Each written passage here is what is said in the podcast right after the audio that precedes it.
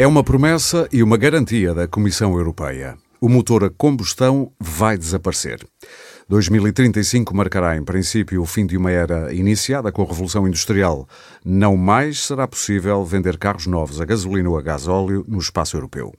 O tiro de partida para a corrida da eletrificação já soou e algumas marcas já fazem até desta bandeira do futuro o seu presente. Em Portugal, por exemplo, as vendas de carros 100% elétricos dispararam e batem recordes todos os meses. Hoje, aqui no Pode Pensar, o podcast de ideias para consumir da DECO Proteste, falamos assim sobre o fim dos carros a combustão.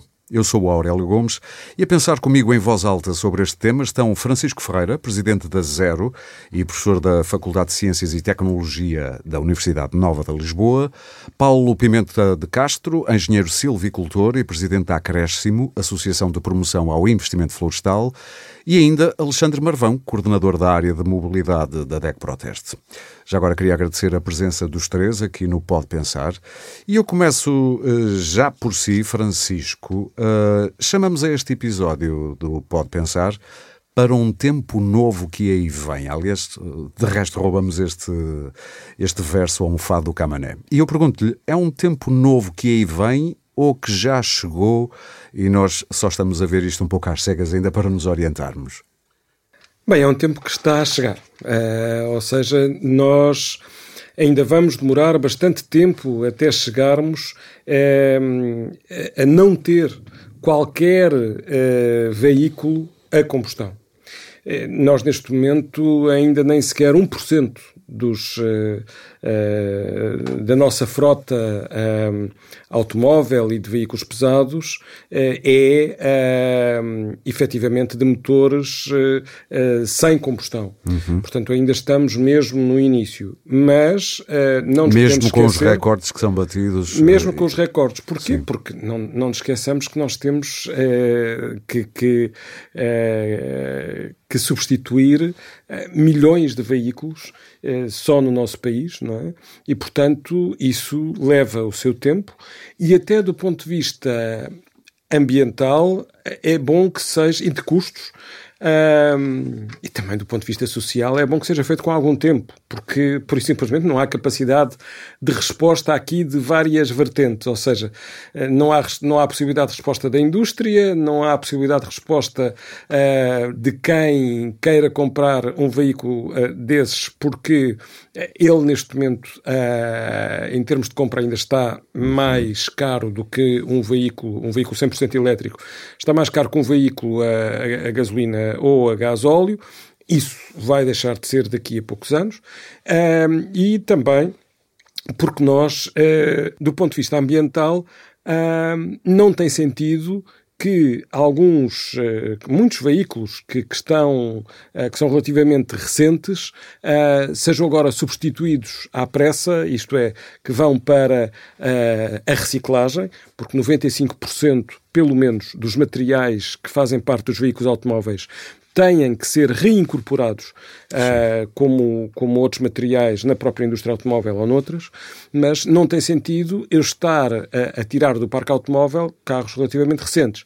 Portanto, tudo isto precisa de um tempo Uh, e, e, aliás, o objetivo da Comissão Europeia, que faz parte do Pacto Ecológico Europeu, do chamado Objetivo 55, que tem a ver com a redução das emissões entre 1990 e 2030, na ordem dos 55% à escala europeia, ainda não está confirmado, uhum. mas tudo indica, se for confirmado, é eu deixar de vender. Portanto, isso, isso não significa que em 2035 eu tenho uma frota de veículos claro. sem motor de combustão.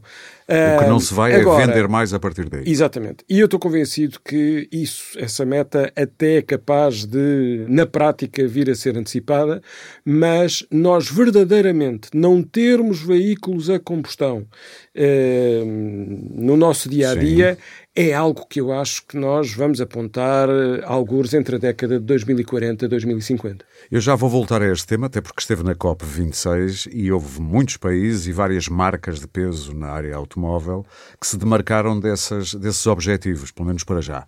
Mas antes, eh, já que falámos da compra de veículos elétricos, eu queria aproveitar ter aqui o Alexandre Marvão da DEC Proteste e fazer já uma pergunta rápida.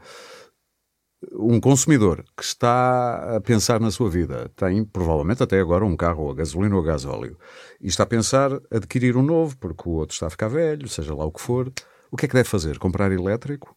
Sim, neste momento, por os nossos estudos, já compensa, mesmo eh, sendo que de início o investimento é superior, já compensa economicamente adquirir um, um veículo elétrico.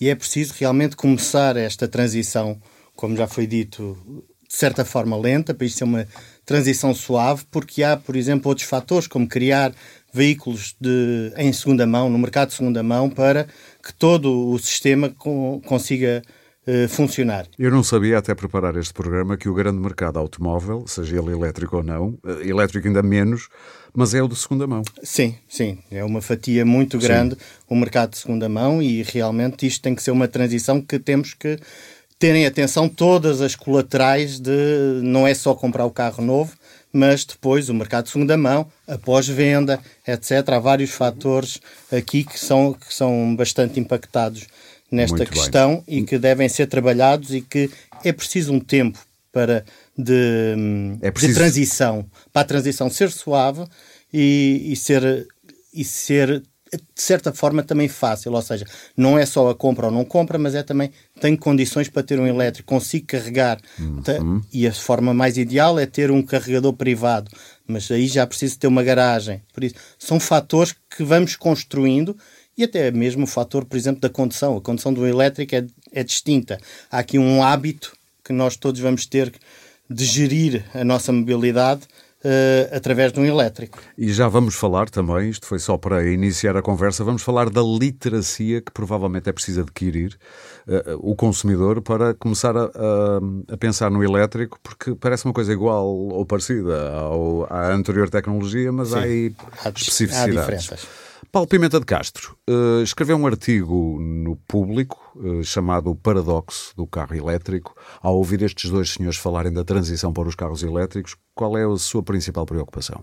Não, não, nada contra. A questão que eu coloquei foi sobre a forma como é produzida a eletricidade. Uhum. É? Já que ela, eh, enfim, pode ser obtida a partir de diferentes fontes, um, enfim, desde os combustíveis fósseis, que ainda vão marcando alguma presença, um, sobretudo em países, bem, eh, quer em países europeus, mas sobretudo em países menos desenvolvidos, mas também naquilo que são o leque de renováveis. Pronto. E no leque de renováveis, de facto, aquilo que é preocupante é a presença de, das florestas, digamos assim, enquanto fonte de obtenção de, de energia elétrica. Portanto, a sua preocupação é de onde é que vem a energia elétrica para os carros elétricos? Para os carros é elétricos e, e, qualquer sim, tecnologia sim, claro. elétrica, não é? Mas como o tema é carros elétricos. Exatamente, sim, exatamente. Neste, neste caso em concreto, e, e, digamos assim, é, é, aquilo que neste momento um, suscita maior, uh, maior discussão, não é? Não, poderia ser, obviamente, frigoríficos, ferros de claro, mar, mas é claramente o carro elétrico está hoje em, em, grande discussão e, portanto, foi um pouco o, o objetivo de chamar um, a atenção para para um paradoxo, ou seja, esta é uma consequência, mas existe uma causa, e a causa tem a ver com aquilo que são as políticas europeias, um, quer na área das florestas, quer na área da, das energias uh, ditas renováveis, onde consta a biomassa e dentro da biomassa eh, consta um, o corte de, de, de, arvoredo para a produção de eletricidade. Ou seja, e andamos tantos facto... anos a tentar proteger florestas e agora uh, arriscamos-nos a dar cabo de florestas para produzir energia? Sim, neste momento há uma procura crescente. Uh, nomeadamente em Portugal, enfim, com, com, com, os incêndios, há uma procura crescente de, de material lenhoso, uh, enfim, sobretudo troncos, quer por parte daquilo que é a indústria tradicional florestal, quer agora pelo setor da bioenergia. E é deste setor da bioenergia que de facto vem a, eletricidade. É? é? um pouco, uh, se quiser, uma comparação com os bio, com o biodiesel, é? que também Sim. tem impacto sobre os espaços florestais, como nós sabemos, na sua componente bio, e que na realidade deixam, de bio tem pouco. E é? também deixam pegada só por, só por si para além das Deixam, florestas. Tem um grande peso na desflorestação, uh, sobretudo em, em, em, florestas tropicais.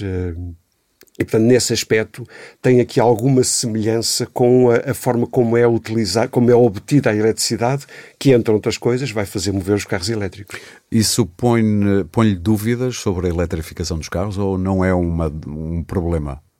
Não, é um problema que, que é anterior, digamos assim, uh, que não, não sobre o carro elétrico em si, uh, que aí terá outros, terá outros problemas, mas eu, eu, não, eu não, não, enfim, não, não, não os quero discutir e, portanto, também não é a minha área, sim, digamos assim, sim, sim, a questão das baterias. Mas, mas, mas eu gostava de um, de, um, de um, ponto de vista pessoal. Uh, isso põe-lhe problemas, ou seja, é para si claro que um carro elétrico, o carro elétrico é uma boa solução para os problemas que enfrentamos? Não, seguramente. Agora, okay. temos é que ter, temos é que ter a consciência de que, enquanto cidadãos, uh, devemos tentar, devemos ter voz Okay. naquilo que é a produção do biocombustível. Lembro que a Zero, há um tempo atrás, fez uh, forte pressão uh, nesta questão, na necessidade de nós podermos optar por, por bio ou não biodiesel, não é? E, portanto, o consumidor ter essa, essa capacidade e aqui também ter a possibilidade de optar por, por pela eletricidade e uhum. não pela bioeletricidade. É? Sendo que a bioeletricidade, de facto, tem, tem aqui problemas eh, e há neste momento uma forte pressão ao nível da, da Comissão Europeia para retirar a biomassa do leque de, eh, de, energias renováveis. E ficaríamos com as renováveis. Tem capacidade. As verdadeiras, digamos assim. As verdadeiras renováveis. Sendo que esta renovável, entre aspas, acaba por provocar maior nível de emissões, maior poluição e tem um forte impacto na biodiversidade. Enfim, eh, Estamos a, a falar par... da biomassa. A da biomassa. Sim. No caso da biomassa, portanto, tem estes, tem este, a queima produz maior nível de emissões claro. do que os combustíveis fósseis, produz maior nível de poluição. Uh, portanto, é um falso bio. É um falso verde, se quiser. É claramente um falso verde, para além de que tem um impacto fortíssimo ao nível pois. da biodiversidade, ou seja, quando, vai, quando, quando estão associados à destruição de, claro. de espaços florestais, seja por perda, de, perda de coberta arbórea, portanto perda de copas, que não é propriamente uma desflorestação, se, se ela voltar a crescer, mas em, também em termos de desflorestação, se depois aquele terreno vier a ter outro tipo de ocupação, seja agricultura, pastagem, seja, enfim, claro. Eh, questões sociais. Francisco, e esta é que, de facto, é a preocupação. As, as, renováveis, as verdadeiras renováveis têm capacidade, e estou a falar da eólica eh, e de outras, da solar, obviamente, até mais importante provavelmente, um, têm capacidade para sustentar uma transição em poucos anos, e que falo de duas décadas, três décadas, para o eletrificado? Bem, para já, um, há uma coisa que eu queria, devia ter falado logo no início que eu acho que é fundamental, é que nós focamos no, muito a nossa visão no carro elétrico uhum. e realmente nós deveremos, acima de tudo, focar-nos na mobilidade sustentável. Ou seja, o carro elétrico é parte de uma mobilidade sustentável onde a prioridade é o transporte público, por exemplo, também elétrico. Os autocarros, por exemplo, numa cidade, serem elétricos e não a gás natural ou a gás óleo. Uh, é nós pensarmos também numa mobilidade mais coletiva, partilhada. E no que diz respeito aos veículos elétricos, por exemplo, aos automóveis, eh, uma das prioridades é exatamente eu começar por eletrificar aqueles que andam mais. O fundamental era eu ter táxis elétricos, eh, TVDs elétricos. Eh, a Uber já fez um compromisso desses, não elétrico. A Uber tem um compromisso, outras firmas eh, também, outras empresas, a, a Bolt, a Freenow também, têm, também estão, estão nessa linha. Os táxis têm vindo a ser apoiados, mas há muito poucos. Uh, há empresas de distribuição de encomendas que já têm a sua frota praticamente toda elétrica até ao final do ano. Portanto, e esses são fundamentais pelo número de quilómetros que, que, claro. que fazem. Uh, mas realmente há aqui um desafio muito grande é que nós, para uh, descarbonizarmos o país, isto é, para um, ah, deixarmos de usar 70% de, ou até um pouco mais, de, de, de, combustíveis fósseis em todas as nossas atividades, uh, sendo que os transportes têm aqui um papel também muito importante, uh, nós temos que uh, passar para a eletricidade e para a eletricidade renovável. E, portanto, isso significa que uh, não apenas nós temos que garantir que as fontes são uh, uh, efetivamente sustentáveis, Uh, Falou-se aqui da biomassa e é realmente uma preocupação também, também nossa. Uh, as barragens também são uma preocupação nossa, mas já estamos. Portugal já não vai ter hum, praticamente mais barragens, quanto muito discute-se mais uma ou duas, para, mas para a produção de eletricidade já esgotámos, digamos assim, o, o, o plafond. Mas. Uh, isto significa Já não há muito mais para construir, é isso está a dizer. Agora, nós temos que garantir aqui, Sim. nós temos que garantir aqui 100% de eletricidade renovável tão rapidamente quanto possível. Uh, Tem alguma noção do tempo que isso sim, pode... Nós, nós, nós no roteiro para a neutralidade carbónica nós uh, estávamos a apontar uh, para atingirmos esse valor por volta de 2040. Uhum. até um pouco mais. Entre 2040 nós, Portugal? e 2050. Nós, Portugal, entre 2040 e 2050. Neste momento, eu acho que nós já conseguimos antecipar garantidamente para 2040. E, portanto, aqui a questão é saber se nós ainda conseguimos antecipar mais. Porquê? Porque temos uma lei europeia do clima que diz que já não se vai Aliás, vamos por ao contrário. De onde é que vem a nossa eletricidade? A nossa eletricidade vem, uh, por um lado, das centrais térmicas, em que nós já não temos carvão, portanto, neste momento é apenas gás natural. Pioneiros, fomos pioneiros nisso. Uh, fomos, à escala europeia, fomos o quarto país a sim. abandonar o carvão uh, de toda a Europa. Uh, portanto, utilizamos sim o gás natural, que é mesmo que é um combustível fóssil, mas é muito mais eficiente do que o carvão.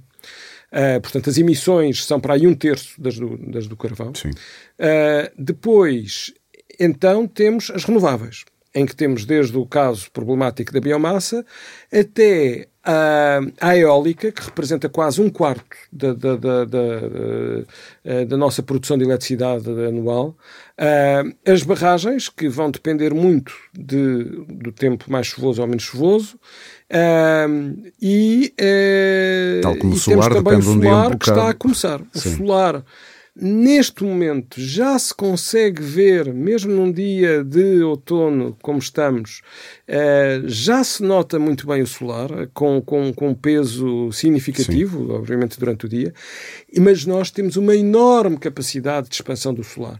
Portanto, não apenas nós precisamos de substituir os combustíveis fósseis por renováveis, mas, como vamos precisar de muito mais eletricidade, nomeadamente para os veículos, nós precisamos de aumentar muito a quantidade de eletricidade renovável disponível. Se isso é possível, é, mas vamos ter que ter mais eólica, eólica eventualmente também offshore, ou seja, no Sim. oceano. Vamos precisar de ter muito, mas muito mais solar. Ou seja, vamos é... alterar drasticamente a nossa paisagem. Não estou a dizer com isto que é uma crítica, mas. Sim, por isso mesmo Até é que já houve todo... situações não, não, no Alentejo ter, de pessoas que têm eh, alojamento local turístico e que de repente têm ao lado um um campo cheio de, de espelhos solares, chamemos-lhe assim. Não, sem, sem dúvida que essa é uma preocupação muito grande, porque nós, em nosso entender, na Zero, nós temos vindo a defender que é fundamental, primeiro, ocuparmos a área uhum. construída, ou ocuparmos a área construída, os armazéns, os, os locais de consumo. Sei lá, se eu tenho um supermercado que funciona principalmente é durante o dia, quer dizer, eu devo precisamente painéis, garantir sim. que ele tem ali uma grande fração sim, de autoconsumo. A perceber. Agora, uh, vamos precisar de centrais solares, mas, mas temos que escolher a dimensão e o local apropriados. Não o estamos a fazer. Em muitos casos, estamos a ter extensões demasiado grandes para fornecer a energia renovável vinda do solar. Mas nós achamos que é esse é um caminho absolutamente possível e fundamental uh, e é isso que faz toda a diferença. É porque um veículo elétrico até envolve, de momento, mais emissões do que um veículo a combustão. Sim. Na construção. Um bocadinho mais. Mas depois, na operação, não tem comparação nenhuma. Isto é, um veículo a combustão tem uma eficiência de 20, 25%. Um, um veículo elétrico tem uma eficiência de 70 e tal por cento. Muito bem.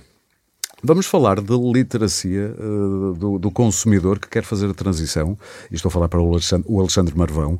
Vamos falar um bocadinho disso, da literacia que provavelmente é preciso que o, que o consumidor que quer fazer a transição para o elétrico precisa ter. Uh, é mesmo isso. Vamos falar para um, um, ouvinte deste podcast que está a pensar nisso exatamente. O que é que eu faço? Já sabemos que a sua opinião é deve comprar um elétrico, se está a pensar Sim, comprar carro novo. Já E o que, é que ele de, uh, o que é que ele deve ter em mente? Que preocupações deve ter quando está a pensar a adquirir um... Uh, primeira... Isto é um mundo todo novo, do carregamento à, à maneira de conduzir. A primeira preocupação é onde é que eu posso carregar o veículo. Uh, a primeira... Quer dizer, temos aqui dois fatores que, que fazem pesam muito na decisão da compra. Por um lado, a questão do preço, como é óbvio, e por outro, o carregamento, a durabilidade das baterias, a autonomia isso tudo. Quanto ao preço, é aquela questão, o, o, o estudo indica que é possível realmente já ser rentável, eh, porque como durante a parte de utilização os custos são muito inferiores, por isso, hoje em dia ainda se beneficia de uma série de isenções, de ISB e UC, por isso é possível, no fim de vida, uh, ter custos inferiores com a utilização. Eu posso vir metendo aqui no meio do Alexandre? Claro, aliás, estejam os três à vontade para fazer. Vai depender muito, vai depender muito, e por isso é que esta questão que o Alexandre está a dizer é decisiva, que é uh, se eu uh, se eu tenho, por exemplo, um carregamento em casa à noite, não é? Em que eu aí consigo tarifas muito baixas da eletricidade, ou se eu tenho que fazer um carregamento, por exemplo, num, num posto público é e durante o dia. Se depender Portanto, dos é preciso da rede pública, muito, é um problema, realmente. Exatamente, é preciso Sim. fazer as contas e ver se há disponibilidade ou não. Nós temos muitas pessoas que já nos disseram eu queria comprar um carro elétrico, mas eu não tenho postos de carregamento perto Na da zona onde moro tenho dois e... postos que estão permanente, permanentemente Permanente. ocupados. E, portanto, isso é decisivo. Nós temos que banalizar mas banalizar é mesmo a, forma Mas é curioso que acho de, que a Associação para, para, para, de Utilizadores garantir... de Carros Elétricos diz que estamos muito bem, apesar da própria EDP dizer que estamos uh, abaixo da média europeia. Uh, li alguns que a Associação de. Não sei se é Associação, peço desculpa. Ou a sim, uh, sim, utilizadores de carros elétricos dizia que estávamos bem por 100 km. Uh, Temos já uma rede com alguma dimensão. Sim. sim. Comparativamente sim, mas, mas na prática. Manifestamente é insuficiente. E te, há muitos desses casos de, de eu tenho o carregador à porta, mas nunca tenho vaga. Claro. Não é? Uh, para mais durante a noite, em que as pessoas vão, deixam e não vão se levantar à meia da noite para ir tirar o carro para o outro poder ir pôr. Por claro, isso, ficam lá 8 horas. A dependência da rede pública é um fator crítico na decisão uh, da compra do elétrico. Então, a solução melhor é se se tiver a possibilidade de ter um, um carregador privado seja porque mora num condomínio, seja porque tem uma garagem, uhum. numa vivenda, como seja. Isso é contratável digamos, com, com, a, com a empresa que fornece eletricidade? Exato. Sim, pode ligar, a, pode não, nem ter um contrato extra. Pode, pode ligar, ligar, ao seu quadro, pode, ter, pode ser que tenha potência suficiente em casa, okay. liga a ficha, põe um, carrega, um carregador em casa ligado mesmo ao, okay. aos disjuntores simples de 16 amperes, não há questão nenhuma. Eu estou a ir ao BABA porque isto às vezes para certas pessoas sim, é sim, um sim, terreno completamente novo. Mas isto, digamos que é aquele momento, a situação ideal. Se pode ter o carregador privado, e depois aqui surgem outros problemas, que é o condomínio deixa, e aqui temos encontrado inúmeros problemas. Porque depois é uma fatura que vai aumentar a, a do condomínio, mas é a gestão, os condomínios são sempre mais complicados e, e digamos que é mais de, um forma fator. de ultrapassar. Há, há forma, forma de ultrapassar, alguns serviços que tentam já uh, a, a, separação da, a fatura. da, fatura. Ah, já começam a, a aparecer uh, soluções,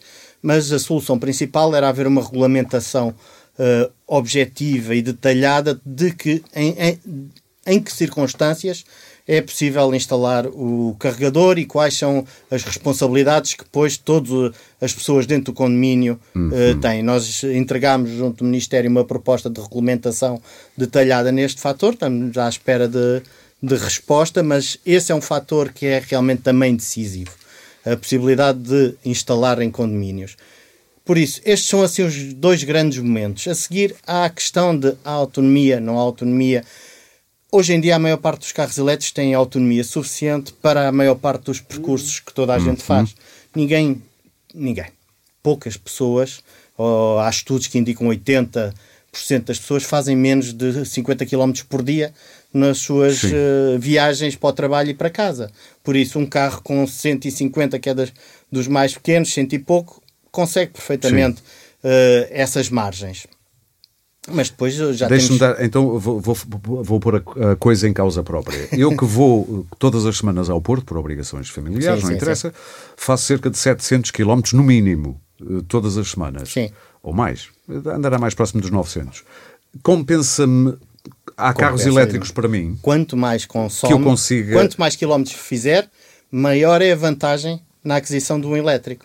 Porque o período de uso é muito superior uhum. e vai-lhe abater muito mais rapidamente no no investimento inicial que fez. O problema não, da autonomia uma, tem, uma nuance. O problema da autonomia, eu acho que supõe-se conseguir carregar lá. É esse pois o é problema é que eu estava a tentar perceber. Há uma questão, agora também há uma questão, quer dizer, poucas pessoas, ou melhor, era aquilo que exatamente o Alexandre estava a dizer, que é, eu não eu não vou ao Porto todos Claro, Ou seja, exatamente. O, Isto era apenas um caso extremo questão, só para ver a, a questão é, são os tais 5, 10, 15% que realmente fazem esse tipo de viagens. Porque a maioria é citadino. Não faz. A maioria não faz. Agora, há aqui duas questões que eu também acho que é importante que pensarmos, que é, apesar, e eu estou integralmente de acordo, neste momento já compensar um carro, comprar um carro elétrico, mesmo, portanto, se eu tiver todas as condições, Uh, eu mesmo assim dava a sugestão de se eu não preciso já, já, já de trocar de carro, ah. vamos esperar um, Sim. dois, não. três anos. Até ver okay? uma. Se eu precisar de trocar já de okay. carro, Sim. vamos para o elétrico. Está a dizer isso porquê? Está a dizer isso porquê? Porquê?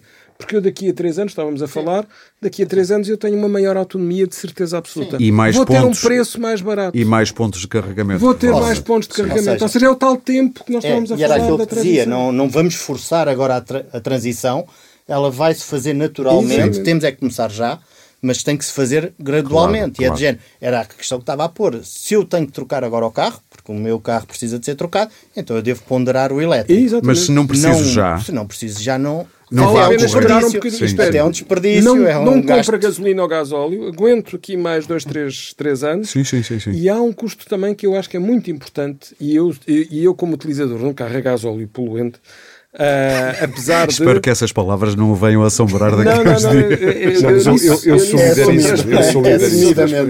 Bem, há uma coisa que é verdade, Sim. que é, na altura em que eu comprei o carro, e o carro foi comprado já há oito anos uh, ou mais, uh, era o carro com menores emissões de dióxido Sim. de carbono e com filtro de partículas e com tudo o que eu conseguia arranjar. Pronto, pelo menos desse ponto de vista foi garantido. Agora, não era daquela marca alemã que vai ter que pagar não, uma multa? Não, não, não, não, não era. Estou na brincadeira. E portanto, sim. não, mas podia ser. Sim, claro, fomos mas, todos enganados, ou melhor, quem comprou. Mas, mas aqui a questão fundamental é que um, o dinheiro da manutenção de um carro a gasóleo de um carro a gasolina não tem nada a ver com a manutenção de um carro elétrico. E isso é absolutamente crucial que as pessoas façam as contas e vejam. Um carro elétrico não, não consome óleo, Sim. não tem os problemas, o motor a combustão não tem, tem embreagem, não tem caixa de velocidade. Exatamente, sim, isto é, sim, sim, é um carro cuja manutenção é, uh, não tem correia de distribuição, que é aquelas coisas pá, horríveis quando chega à altura de, de, de trocar. Mas algo, algo me diz que os concessionários ou as garagens vão arranjar maneira de. não, já começaram não, já aumentando sim, a mão de obra do, claro do, do, eletricista. Pois, e aí isso já está a influenciar os custos de manutenção do, dos veículos Sim. elétricos. Mas aí também é uma oportunidade de emprego, também, de emprego. Para... Alexandre, e depois vou falar também aqui com o Paulo acerca da, dos materiais raros que, e dos minerais que são precisos para construir baterias. Mas a bateria é também um problema sim, sim, a ter em claro, conta. A bateria é um problema, é um problema muito comentado, uh, se bem que quando falamos Há muito aquele mito Quando de que. Quando apontamos o dedo ao elétrico, também temos que fazer a avaliação do global. Exatamente. Deixe-me só a... dizer isto: que há muita gente, provavelmente mal informada ou menos bem informada, que tem aquela ideia: ui, se tens de trocar a bateria, aquilo custa mais que o carro. Custa. Não custa mais que o carro. Sim, mas eu já ouvi Mas custa, custa bastante dinheiro. Mas se formos ver, e, e quando fazemos a análise, e principalmente esta análise, faz comparativamente, temos que fazer a comparação dos custos de manutenção do elétrico com, com o veículo a combustão e na perspectiva de custos regulares, fixos, Sim. que nós conhecemos, e aí o elétrico tem uma vantagem brutal, praticamente eh, tem, tem uma diferença de um terço dos valores, quando depois temos as avarias extra, e o caso da bateria que nós chegamos, que hoje em dia já é histórico, por isso a substituição da bateria não é uma, uma reparação regular. Não é algo que é garantidamente tem que ser feito. Será uma avaria esporádica que acontece, como há outras avarias nos Sim. veículos de combustão que também sucedem. E nessa perspectiva, é um custo como temos também nos, nos, nos de combustão, com as correias, com as embreagens, Sim. que são manutenções elevadas. E fazendo esta conta, e fizemos as contas do custo de utilização e posse, e fizemos a mesma conta contando com a substituição da bateria, mesmo assim a manutenção continua a compensar uhum. o diferencial do período de vida, okay. do que se poupa durante o período de vida de utilização do carro. Por isso, é um problema. É um problema que também começa com a evolução da tecnologia a nível de durabilidade. Hoje em dia, a maior parte das marcas dão 160 mil quilómetros e 8 anos de, de, garantia na bateria. Temos a Lexus a chegar a um milhão de quilómetros e tudo, por isso... É com um, garantia? Com garantia. Uau! Com garantia de que baixa menos, que nunca baixa abaixo dos 70% da capacidade de carga. O que... Qual é o valor mínimo que uma bateria deve ter para ser possível operar num carro? Não, ela pode ter tudo. É uma questão depois da, da autonomia. O que está a perder é a autonomia, é a autonomia não sim, é? Com 70% já não faz Mas digamos que X 70% é aquilo que e toda é, a gente considera aceitável. E é fundamental nós percebermos que esta bateria não vai para o lixo. Sim. Nem vai já para vamos falar disso, já vamos falar disso, já vamos falar é. disso. Uh, aliás, deu um bom mote porque não sei se o Alexandre já tinha terminado. Já. Pronto, ok. Então vamos falar disso. E eu passo a palavra aqui ao Paulo, tem estado muito atento a ouvir, mas uh, lítio, cobalto, mais, ajuda-me aqui. Pois é, mas é um problema. Não, mas isto é um problema ambiental. É, é, pode ser, é, é, necessariamente um problema ambiental associado à extração destes, destes minerais. Pronto. E, e aí, de facto, há um histórico muito penoso um, em vários países e, portanto, é isso que as populações se agarram, sobretudo ao, ao histórico um, da extração desses, desses, uh, desses minerais. É possível a extração com menos impacto ambiental ou haverá sempre Pois é uma boa questão, mas também não lhe consigo responder. Sim, sim, Ou sim, seja, o, o, que temos, o que temos eh, previsto, de facto, tem um forte impacto e isso tem suscita, suscitado, inclusive em Portugal, uma, uma crescente revolta por parte das populações, pelo impacto que isso depois tem em termos da sua vida, claro. um, em termos da paisagem, e aqui depois temos um, um contraponto entre aquilo que é o peso para a nossa economia da extração destes minerais eh, face, por exemplo, ao, pre, ao, ao, peso que tem o turismo. Sim. Nós temos uma economia muito dependente uh, do turismo, que tem um peso, um peso considerável na, na, no Deixe-me interrompê-lo para fazer aqui uma comparação. Uh, nós estamos sentados em cima de uma mina de ouro, como os países árabes, especialmente a Arábia Saudita, por exemplo, estava sentada sem saber, há cento e tal anos, uh, sobre aquela mina de ouro que era o petróleo, que hoje é, enfim, está com má fama, mas, mas é uma mina de para a economia portuguesa? Ou, estamos, ou exagera-se quando se fala disso? Eu, há, há, exageros, ou seja, não, há, há, aqui vários, eh, vários indicadores relativamente à pureza daquilo. Estamos a falar do lítio, não é? Uhum, à pureza. Realmente da, eu não fui específico, sim, era o lítio. Não é do lítio que estamos sim. a falar. E eu aqui, eu aqui devo fazer uma declaração de interesse, já que tenho uma, uma forte costela minhota e, sobretudo, o alto minho, portanto, fica, fica clara a minha posição. Contra a extração. Contra a extração, necessariamente, quer dizer, porque temos ali um património agrícola, um património paisagístico. Deixa-me fazer uma provocação. Alguém sublinhava aqui há uns tempos no, numa, numa, rede social uma fotografia de, de pessoas a protestarem uh, contra a, eventual futura extração de lítio. Com telemóveis na mão. Cheios de telemóveis na mão a filmar aquilo. Uh, esta imagem, eu não preciso dizer nada, esta imagem fala por si, ou seja, nós queremos, ou seja, nós queremos muitos benefícios das novas tecnologias digitais e por aí fora, mas depois não queremos e não nos preocupa que essa poluição vá bater à porta de outros. Mas quando é à nossa porta é que, nos, é que viramos verdes. Esse, não, esse é claramente um problema, esse é um problema sobretudo europeu, não é? Até voltamos à produção de energia, nós Sim. produzimos muita energia na União Europeia à conta da, eh, do, do corte arvoredo em, em países terceiros, é? nomeadamente uh, Estados Unidos, Canadá, Rússia. Uh, parte também do, do, do Brasil. São os mais afetados pela perda. São os mais afetados, digamos assim, pela nossa, pelo nosso conteúdo verde na produção de, de, de Para nós vivermos verde aqui. Uh... Sim, pronto, e, e, e, pronto, e, aqui nos minerais pode-se colocar o mesmo problema, sendo que é importante dizer que nós não precisamos trocar telemóvel todos os seis meses, não é? Portanto, não, não, não devemos ir aos, aos Black Fridays é?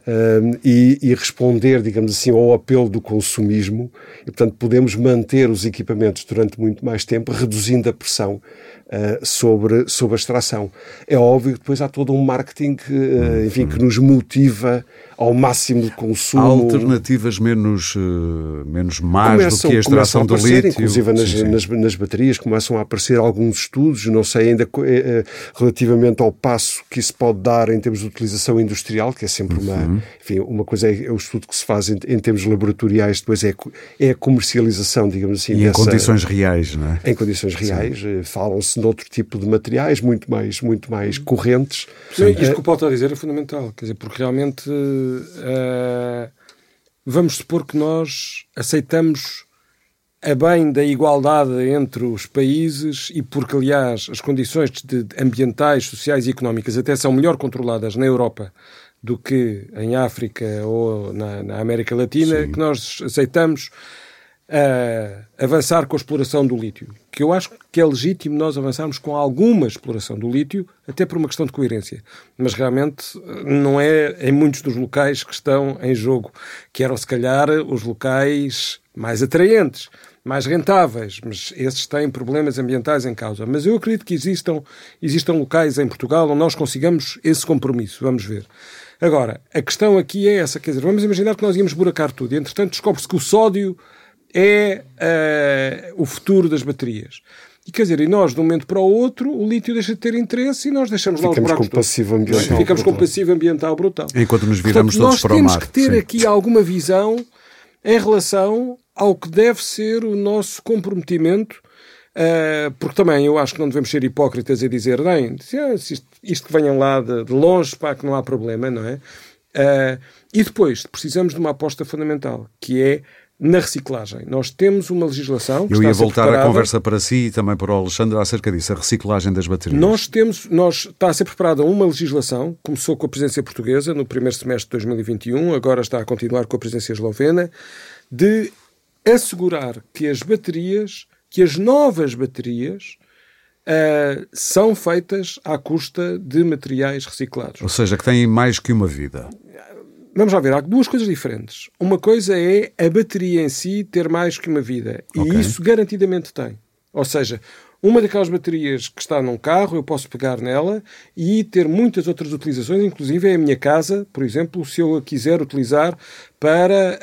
Uh, produzir, por exemplo, eu, eu no meu caso, em vez de eu utilizar a energia solar que não consigo consumir na altura, Sim. para depois utilizar à noite. Quer dizer, há aqui um, um mercado de baterias, um acumulador, exatamente. Uhum. É uma bateria. Sim, exatamente. para quem está aqui às voltas. E, portanto, isso sem dúvida alguma Sim. que é um aspecto absolutamente fundamental. É que eu tenho um estádio, por exemplo, em, em, em Amsterdão, feito à custa de uh, preparado para uhum. aceitar as baterias dos automóveis uh, para, uh, para, para, para precisamente armazenarem o, a, a, eletricidade ou da rede ou do telhado com painéis fotovoltaicos que o estádio tem. Essa era uma vertente Por da exemplo, coisa. Agora, a outra coisa é, portanto, esta é uma vertente que é nós estarmos conscientes que as baterias têm mais vidas e mais ainda, eu tenho uma obrigação de dar destino, volto a dizer, a mais de 95% de um carro quando ele chega ao fim de vida. Qualquer carro, coisa, não só Qualquer elétrico. carro, sim, seja eu qual for. Sim, sim. A outra coisa é as novas baterias serem feitas à custa de materiais reciclados. Essa que é, uh, o, esse é que é o grande objetivo da legislação que está a ser discutido, discutida. E o problema é que, uh, por incrível que pareça, o que é que é aqui determinante? É o preço. Ou eu obrigo isto a ser a regra... Tem que ser decreto. Ou então, ou então Sim. O preço a que o lítio sai da mina para eu colocar na bateria é muito mais competitivo e barato do que uh, o preço de eu ter estado, de eu ter estado a reciclar uh, o, o, lítio. Sim, sim, sim. O custo da reciclagem é mais caro do que pegar em e, lítio portanto, fresco. Sim. A questão aqui é que eu não posso ir buscar o lítio fresco. Eu tenho que obrigar a que uma considerável parte do lítio das futuras baterias venham da, venha da reciclagem dessas mesmas Veio há poucas semanas da COP, eh, da COP 26. Eh, com que, com que sentimento é que sai? Os governos vão decretar isso? As companhias ou empresas estão preparadas para acatar essa ideia, por exemplo? Hum, bem, para já foi muito claro que houve uma, houve uma discussão sobre esta questão dos veículos uhum. eh, na segunda semana Uh, e, e nota-se bem que entre os Ministérios do Ambiente e da Economia há grandes diferenças. Ou seja, Sim. a começar por Portugal. Portugal um, houve uma série de países. Cisa Vieira e Marcos uh, Fernandes não falam a mesma língua? Não falam a mesma língua, claramente. Uh, pode parecer que estão no mesmo governo, mas não falam a mesma língua. porque. Uh, não é caso único, o da TAP também é outro, uma, mas já, era, uma, já era um outro programa. Pois, mas, mas por, uma, por uma razão muito simples. países como a Espanha. que também está pronto na linha da frente das renováveis, uhum. etc. A Alemanha, a França, uh, todos estes países recusaram uh, o compromisso de dizer que a partir de 2035 só iriam uh, vender veículos elétricos. Sim e disseram, bem, isso, isso, isso é a União Europeia, quando chegar à altura a gente logo discute. Mas por agora aqui na COP a gente não, não se quer Sim, meter porque nisso. a União Europeia tem apenas uma intenção que ainda não foi exatamente, exatamente. aprovada. Não é? Mas pronto, mas sim. alguns países europeus vieram dizer sim senhor, garantidamente, outros disseram a gente ainda não assina nada. E nós ficamos no NIM. E não, não, nós dissemos nós não assinamos nada. Sim, mas ficamos mas no NIM porque acabamos porque... com o gás óleo e a gasolina, mas depois os plug-ins já podem, os, os, os híbridos... Bem, os, os híbridos plug-in é outra, é outra conversa ainda, não é? Mas, uh, o que é que eu fui falar? Mas antes, mas antes dos híbridos plug-in, a questão aqui é que realmente nós sabíamos que o Ministério do Ambiente até era capaz de alinhar nesta, neste compromisso, mas o Ministério da Economia com a Alta Europa não quis alinhar neste compromisso. E, portanto, Portugal. E daqui se tira que o Ministério da Economia tem mais peso que o do Ambiente? Uh, ou pelo menos, uh, quando, é, como, é como nas Nações Unidas, quando não há consenso uh, não avança. Sim, Portanto, aqui não havia consenso, não avançou. Sobre os híbridos plug-in, eu acho que é importantíssimo dizer que é um erro a aposta nos híbridos plug-in, até do ponto de vista de, de, alguns apoios que eles estão a ter, porque um híbrido plug-in é um carro muito mais pesado, porque eu tenho que ter um motor elétrico e um motor uh, uh, a combustão. Uh, muitas pessoas dizem, ah, mas eu só uso eu, eu, eu adoro esta desculpa, que é, eu só uso o elétrico, porque eu ando menos de 60 km. Então, se só uso o elétrico, é que não compro 100% elétrico? Exatamente. E depois a outra questão ainda é que os híbridos plug-in têm um, têm um problema grande em termos de, de ou melhor, o que, é, o que é que é o sedutor dos híbridos plug-in que nós vamos ver? São os carros pesados, são os carros grandalhões. Sim. Um, em que dá, dá jeito a ter esta fração elétrica, porque ainda por cima para efeitos de impostos, de taxas, etc., eu vou analisar os primeiros 100 km. E, portanto, aqueles primeiros 100 km são muito sedutores, porque são 60 claro. a eletricidade e 40 a combustão. Muito bem. Uh, Alexandre, uh, antes de. Já estamos a caminhar-nos para o fim, mas valia a pena ainda sobre as baterias uh, perceber isto. o consumidor, se quiser comprar um carro elétrico em segunda mão, até porque vai ser mais barato, eles não estão propriamente baratos, todos pelo menos Sabem que estado é que está a bateria? Hum. Há ferramentas para não. se perceber? Não, infelizmente não. Então é uma compra no há. escuro? Não mais totalmente, mas uh, consegue verificar uh, a carga faz, não faz. Sim. Há uma grande descida nos primeiros quilómetros ou não, mas não é, uh, não existe um método e é, uma, e é algo que é realmente preciso para dar uhum. confiança, para dar confiança especialmente ao, ao mercado de segunda mão, um, a obrigação dos carros estarem equipados com uma forma de análise, uma métrica standard que indica o estado de conservação da bateria. Mas tem que ser legislado. Tem que ser legislado, tem que ser obrigado. Há tecnologias possíveis. É preciso obrigar a que todos os carros venham equipados para uh, a decisão ser mais confiante, para haver Exatamente. confiança na decisão. Uh, Paulo, isto já estamos quase no fim. Uh, eu sei que já se riram, porque já, nós conversamos um bocadinho antes de vir para aqui. Obviamente, eu sei que se riram quando eu falei do, do hidrogênio. Mas o hidrogênio, há ainda pessoas, tal como eu, que estão a pensar: é pá, isto dos elétricos é tão complicado, depois polui-se na mesma, as baterias. Ah, pá, eu vou esperar pelo hidrogênio. É uma espera que vale a pena? Não, aquilo que tenho visto relativamente a, a, veículos utilitários eh, é algo que terá alguma dificuldade em avançar. Eh, avançará mais para, para transportes públicos, para outro Como tipo já se vê em Cascais, não é? Há um Como autocarro. Já se vê em Cascais, sim. sim. Agora, daquilo que, me, daquilo que me toca, voltamos à biomassa. Sim. A biomassa também pode ser envolvida na produção de hidrogênio, ou seja, é necessário uma fonte primária de energia para provocar a hidrólise, não é? E, sim. portanto, no que me toca... Falou o químico. A crítica, a crítica pode-se manter não é? naquilo que tem a ver com a utilização da, da, da corte de arvoredo para a produção de hidrogênio, não é? Portanto, não, não, não se safa por aí. Portanto, não é uma boa, uma boa ideia. Pode não ser, ou seja, temos que resolver um problema, quer dizer claramente na União Europeia não vamos cortar árvores para produzir energia, seja para produzir hidrogênio, seja para produzir eletricidade. Portanto, diz o Paulo... Eventualmente, quanto muito para calor em determinadas circunstâncias. Exatamente. Francisco, o que é que diria do hidrogênio? Não, vamos já ver, o hidrogênio eu acho que só compensará nos casos em que o peso das baterias é de tal forma grande como no caso dos veículos pesados, onde ele se torna efetivamente competitivo. Uhum. E não se espera aí um salto quântico na tecnologia? Vamos ver. O, para já há uma questão importante, que é o motor a hidrogênio é um motor elétrico. Sim. Portanto, é, nós quando falamos dos 100% elétricos, é, aliás, até há a distinção, que é os elétricos nós chamamos de 100% elétricos a baterias. Sim, sim. E depois há os 100% elétricos a hidrogênio, por exemplo.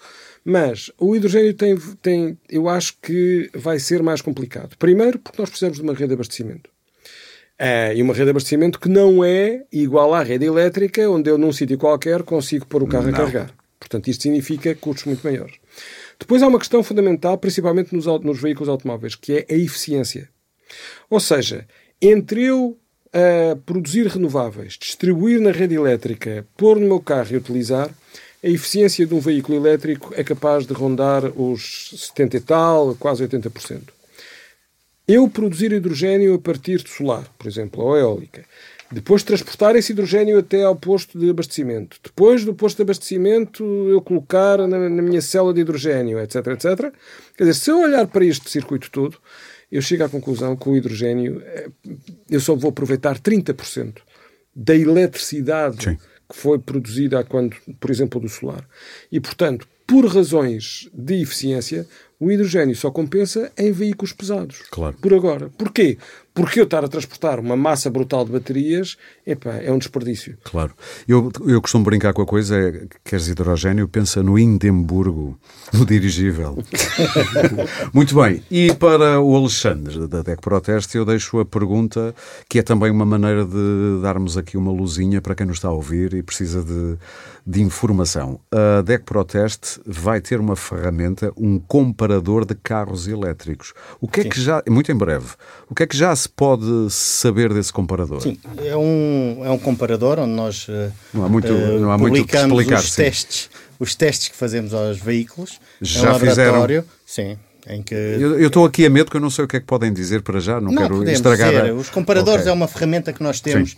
em variadíssimos produtos e que tínhamos até há uns tempos nos veículos, em todo o tipo de veículos, e que agora vamos restringir unicamente a veículos elétricos e plug-in, sendo que concordo plenamente que o plug-in não, não é uma solução com futuro, mas é uma possibilidade de, de, neste momento, retirar alguns receios e poder-se uh, enverdar, sendo que a má utilização do plug-in uh, acarreta consumos muito superiores a, a um veículo igual, mas Até uh, só a combustão. Só a combustão. Quais Isso, as categorias em que fazem? Uh, o teste já foi feito? Os testes a cada carro vai, vai sendo alimentado, cerca de 100, fazemos cerca de 100 testes por ano. Hoje em dia o mercado não está assim tão largo, por isso estamos com mais calma. Eu acho que as pessoas não têm noção de quando a DEC Proteste faz um teste, seja lá o que for, de colchões a carros, é nós, a DECO que paga. Eh, nós o que fazemos, compram os, compram os materiais, os produtos, os produtos no mercado, nos canais habituais dos consumidores. Há muita gente que acha que são enviamos... as marcas que vos, que vos dão, não, olha, pega lá um não, carro não. e testem. Não. Por aí não. E depois a independência tem mesmo que ser é, vivida, exato. Enviamos para um laboratório uh, habilitado aos testes uh, naquele tipo de produtos, uhum. que nos faz um relatório individual por produto e nós transformamos naquelas tabelas e naquelas avaliações que, Exatamente. depois publicamos. Eu já agora tinha uma curiosidade. O laboratório é, é nacional ou é internacional? Vocês uhum. fazem isso numa escala... Nós, uh, muitos testes são, são feitos a nível de, de partilha entre várias associações de consumidores. Okay. Uh, para, claro, para conseguir para rentabilizar, não, e, para rentabilizar. E, a DEC Proteste faz, faz parte de um com a Espanha, a, a Bélgica, Proteste pertence a Itália. ao Euroconsumers, sim, sim, sim. A Espanha, a Itália e a Bélgica Exato. e o Brasil. E, o Brasil, e depois ainda pertencemos ao ICRT, onde então, desde Hong Kong, a Holanda, claro. a Alemanha... O que vos permite alguma escala neste tipo de testes, Permite é? uma escala, uh, no caso dos... E respondendo, no caso dos, nosso, dos, dos veículos automóveis, uh, testamos na Alemanha o, os veículos. Quando é que vão estar disponíveis? Uh, em breve? Em breve. Os resultados? É estarem uns atentos. Dias, uns dias. Meus senhores, queria agradecer-vos a vossa presença aqui, aos três. Foi um prazer falarmos disto e já todos percebemos que comprar carro elétrico, se precisa comprar carro já, sim. Se não precisa já, esperar dois ou três anos, mas será sempre uma boa opção. Uh, e pronto, resta-me agradecer-vos mais uma vez. Uh, só estava aqui a tentar resumir as ideias principais. Se me falhou alguma que queiram dizer que vale a pena sublinhar, este é o momento ou então calem-se para sempre. não, não, eu acho que eu tenho uma coisa diga, fundamental diga. para dizer. É que é, fundament... É, é, é, crucial eu mudar para os veículos elétricos também, mais do que estas questões também do preço, etc, etc, para salvaguardar dois aspectos críticos das nossas cidades, que são a qualidade do ar e o ruído. Sim.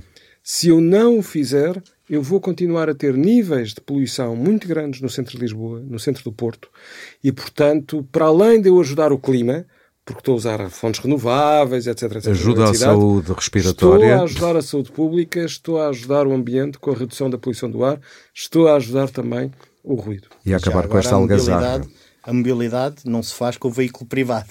Aí era como já tinha dito, a mobilidade principalmente deve-se fazer com meios coletivos de transporte Essa é a e tendência, os transportes públicos. Sim, que devemos o, meter... o veículo privado é para aquelas situações que não dá mesmo hipótese. Exatamente. Mais uma vez, obrigado aos três por terem vindo a este podcast, o Pode Pensar. Obrigado também a si que nos esteve a ouvir. E pode subscrever e seguir este podcast em Spotify, Apple Podcasts, Google Podcasts, SoundCloud ou qualquer plataforma de podcast que utilize no seu telemóvel ou computador. E pode ouvi-lo também em www.deco.proteste.pt. Este episódio teve, como sempre, coordenação editorial de Maria João Morim, produção de Sander Borges e foi gravado e produzido nos estúdios da Índico. O Pode Pensar da DEC Proteste regressa em breve, como sempre, com mais ideias para consumir.